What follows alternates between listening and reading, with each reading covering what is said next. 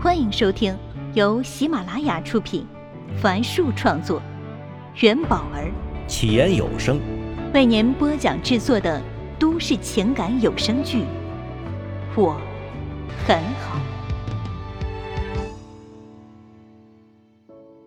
请听第六十七集。选择了不显眼的座位后，谢畅拿起菜单。说谢谢温暖之前的关心和照顾，这顿饭他请客。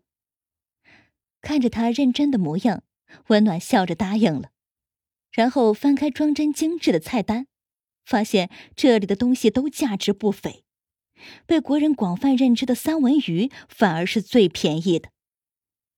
他微微抬头，余光瞥见谢畅也拿着菜单看着。他又看到贴在桌角的小卡片上写着“工作日定时套餐四十八元起”，想点份定时，觉得可以帮他省点钱，但马上又否定了这个想法，这样做会伤害到谢畅的自尊心。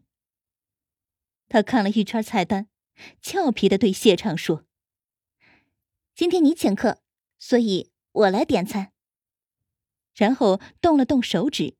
意思让谢畅放下菜单。谢畅很配合的合上菜单，眼神中带了一丝羞涩。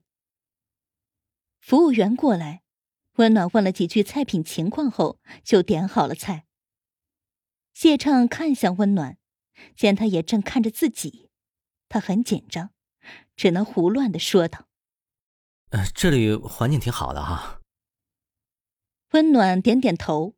看到餐厅的墙壁上画着日本传统和服，天花板上还悬挂了好几个粉红色的日式花伞，便说道：“是啊，还不错。”说完，他又问道：“哎，明星和企业家准备的怎么样了？”“啊，已经联系了前三期的明星和企业家了。”他停顿了下，继续说：“其实……”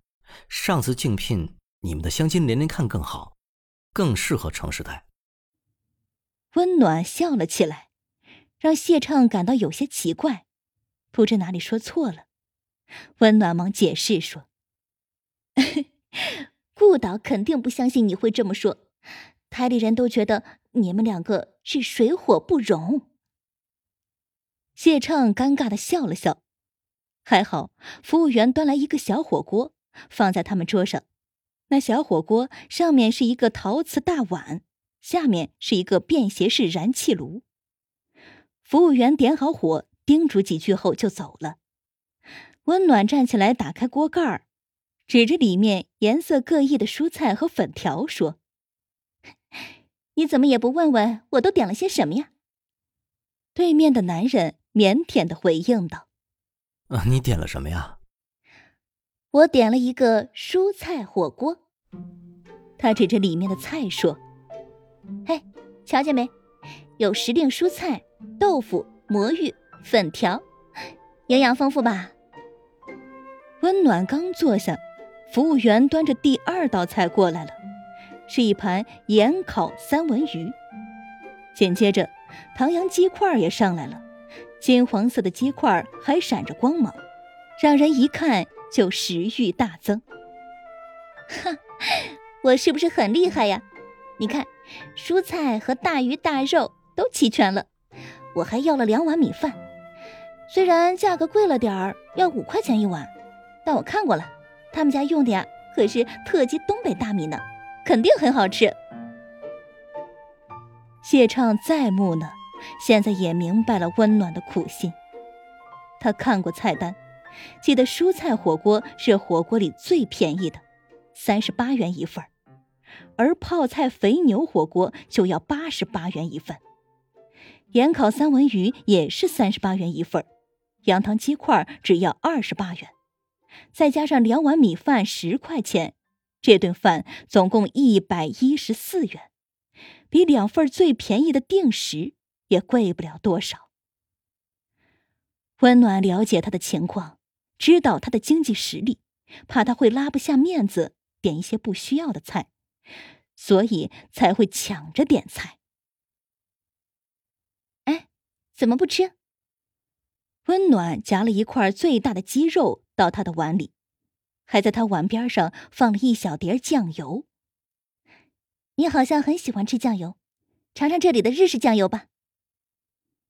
看着温暖温润的面庞，谢畅低下头，他不能让温暖看到他眼里泛光。温暖居然连自己喜欢吃酱油都知道。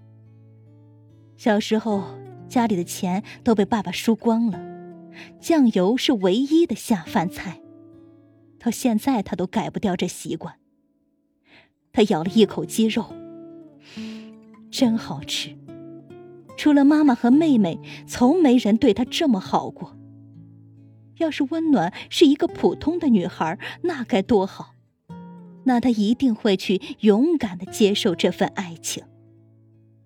但温暖太优秀了，太耀眼了，自己根本配不上她。是的。他在温暖面前是自卑的。别看他现在是电视台的导演，但其实只有大专学历，不是电视台的正式员工。只是因为他听话，李峰才把他安排在了这样的岗位上，指不定什么时候就会被踢走。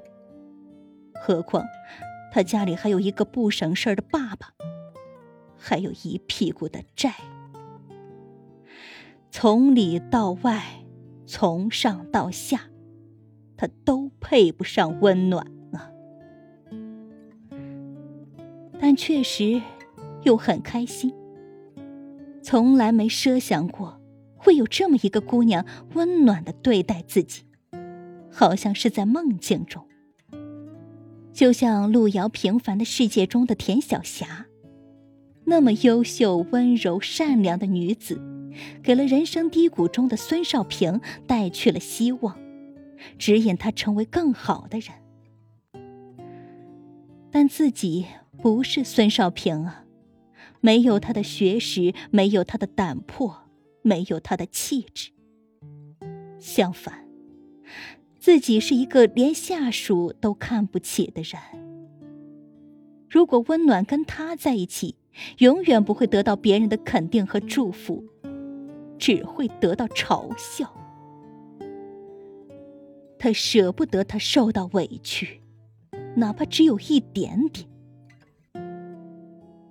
想到这里，谢畅拿起筷子，夹起火锅里的大白菜，蘸了蘸酱油，放入嘴里。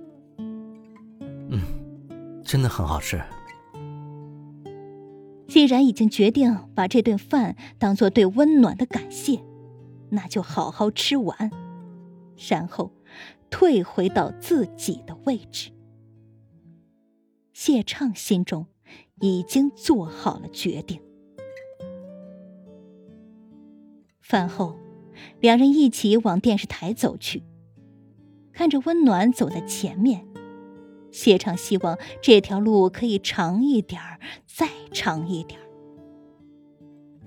距离单位大门还有七八米远的时候，温暖发现身旁的谢畅不见了，以为他会像上次那样让他先进去。一回头，看到手机已经放在了谢畅的耳边。你已经到了！谢畅发出了惊讶的声音。